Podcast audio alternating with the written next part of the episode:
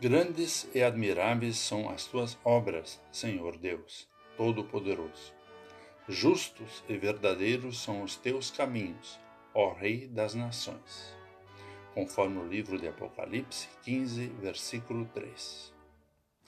Olá, querido amigo da Meditação Diária Castelo Forte 2022, dia 28 de outubro.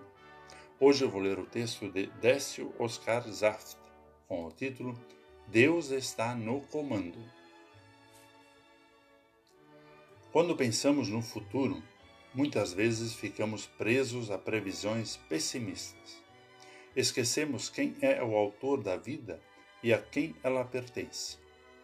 Ainda bem que Deus não esquece da gente e que Sua palavra, sempre de novo, nos lembra a força do seu amor. Entre nossas escolhas diárias, podemos deixar as imagens aterradoras tomar conta dos nossos dias. Ao contrário disso, somos convidados a olhar para o futuro com outra perspectiva. João, escritor do livro de Apocalipse, conhece muito bem o poder das águas e do fogo.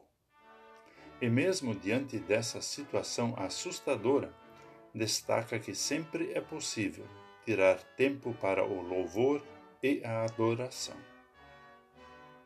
O povo de Deus experimentou perseguição. Por diferentes motivos e em diferentes épocas, sua fé foi testada. E essa fé autêntica e bem alicerçada não ficou escondida em meio às dificuldades. A esse povo que se mantém perseverante é dirigida a mensagem de Apocalipse e o intuito da mensagem é muito claro: alentar a fé.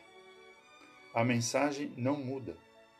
Também hoje precisamos escutá-la. Mesmo diante de águas profundas e do fogo que consome, Deus nos convida para a perseverança. Jesus andou sobre as águas, mostrando o seu grande poder.